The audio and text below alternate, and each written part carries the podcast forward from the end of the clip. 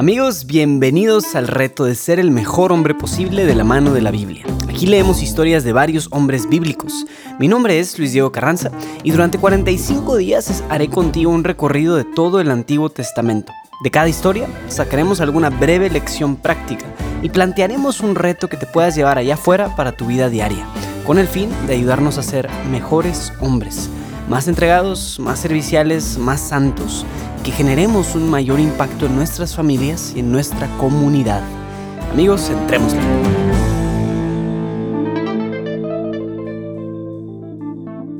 Uf, pues bueno, el reto de ayer estuvo algo difícil, ¿no? Cañón. De veras amigos, espero que esto esté dando frutos en ustedes. En cada uno de estos retos está pensado para que nos ayude de veras y pues espero que eso sí esté sucediendo, que eh, estén encontrando buenos retos y buenas, buenos frutos de todo lo que estamos proponiéndoles en este espacio. Bueno, pues el día de hoy vamos a concluir con el libro de Génesis, con la historia de un hombre muy admirable en muchos sentidos. Vamos a escuchar parte de la historia de José el Soñador.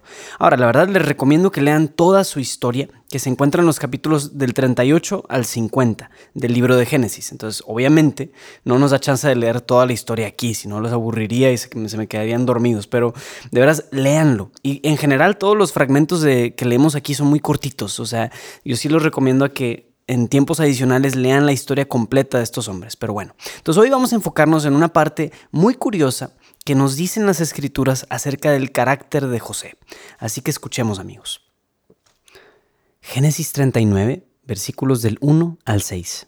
José fue bajado a Egipto y lo compró un egipcio, Putifar, eunuco del faraón y jefe de los guardias.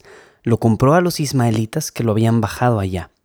Yahvé asistió a José, que llegó a ser un hombre afortunado, mientras estaba en casa de su señor egipcio este echó de ver que Yahvé estaba con él y que Yahvé hacía prosperar todas sus empresas.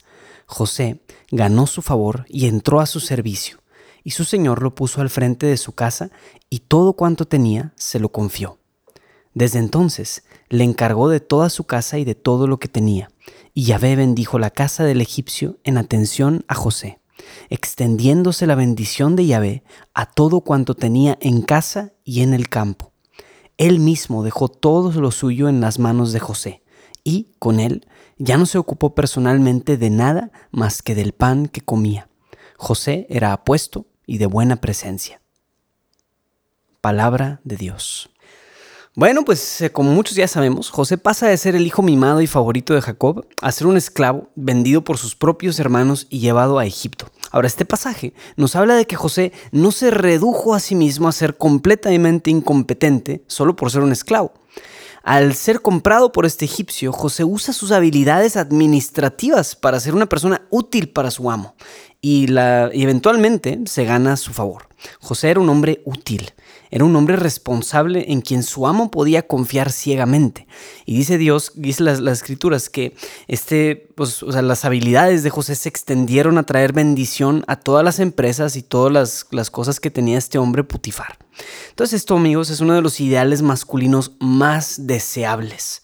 El mundo de hoy de veras necesita de hombres responsables, que no se queden lamiendo sus heridas y que también puedan ser personas confiables en el área financiera, administrativa, laboral, etc. Muchas veces no tenemos orden en nuestras finanzas, por ejemplo, simplemente porque nos da pereza dedicar tiempo a ordenarlas, a pedir asesoría si es necesario. Pero Dios quiere traer orden a esto también, amigos. Quiere que seamos hombres en quienes se pueda confiar, hombres responsables, íntegros y hombres de palabra. Que nuestro sí sea sí y que nuestro no sea no. Pues bueno, Hermanos, hoy vamos a trabajar en el área táctica, que como les he dicho es el área que nos hace hombres útiles o con habilidades prácticas. Entonces vamos a plantearnos un reto financiero. Todo hombre, y repito, todo hombre, debe ser capaz de administrarse de manera básica en sus finanzas. Así que el reto de hoy consiste en hacer un presupuesto o revisar y mejorar el que ya tienes, a darle una pulidita. Muy bien, pues puedes usar una hoja de papel, pero preferiblemente utiliza una hoja de Excel. Y si no sabes qué es un Excel o cómo usar una hoja de Excel, te recomiendo que veas algún tutorial de YouTube. Hay muchos tutoriales y hay versiones en línea y gratis donde puedes tener fácilmente ahí ordenadas tus finanzas. Entonces, Muy brevemente te explico cómo se usa o cómo, qué, qué, tienes que hacer. Pues entonces, en el Excel vas a hacer una lista con todos tus ingresos. Vas a poner ingreso número uno de tu trabajo y al lado le pones cuánto dinero entra de ese ingreso. Entonces, cuánto dinero entra a tu cartera cada mes, de dónde está entrando el dinero. Suma después de eso ese total. A un lado de eso, haz otra lista de todos tus gastos del mes. Divídelos en los gastos que sean fijos y luego los gastos que sean variables y suma esos totales. Ahora compara estas listas y hace cuenta comparando es, hace cuenta, sumas los gastos y a los ingresos les vas a restar los gastos y vas a decir, ok, pues cuánto me queda. Y entonces si te sobra dinero, destínalo a un fondo de ahorro. Pero si no te sobra dinero, que es lo más probable, revisa bien en qué estás gastando y proponte una meta financiera de lograr ahorrar al menos el 30% de, tus ingresos. Eso es lo que, pues yo no soy un gurú de las finanzas, pero dicen que eso es lo más saludable que puedes estar haciendo.